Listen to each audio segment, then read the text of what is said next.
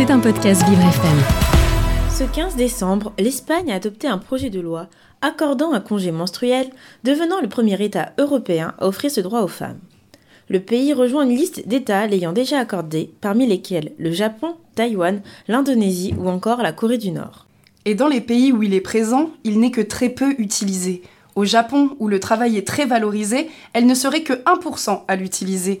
Mais cette mesure divise les avis. Les députés du parti Podemos de gauche radicale voilà une manière de mettre fin à la honte et au silence entourant les menstruations. Au contraire, certaines personnes pensent que ce congé risque de stigmatiser les concernés et devenir un frein à l'emploi, de même que la grossesse ou la présence d'enfants. Quel que soit l'avis, cette loi permet d'ouvrir la discussion sur les douleurs menstruelles qui concernent 53% des salariés, selon un sondage de l'IFOP publié en octobre 2022.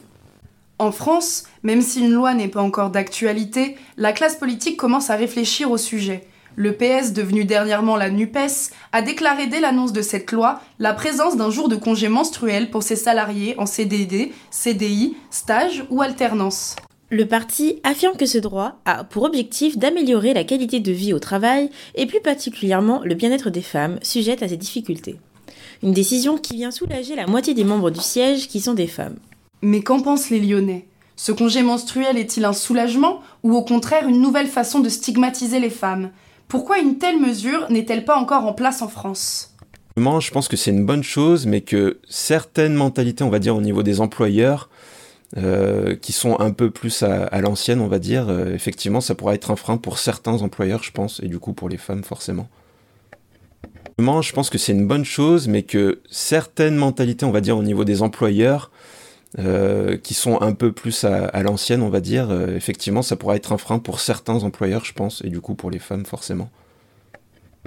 Je pense que ça va pénaliser les femmes. Par contre, c'est vrai qu'il y a peut-être des femmes qui ont besoin. Parce que moi, je vois ma fille, elle a des forts maux de tête euh, la semaine où elle les a.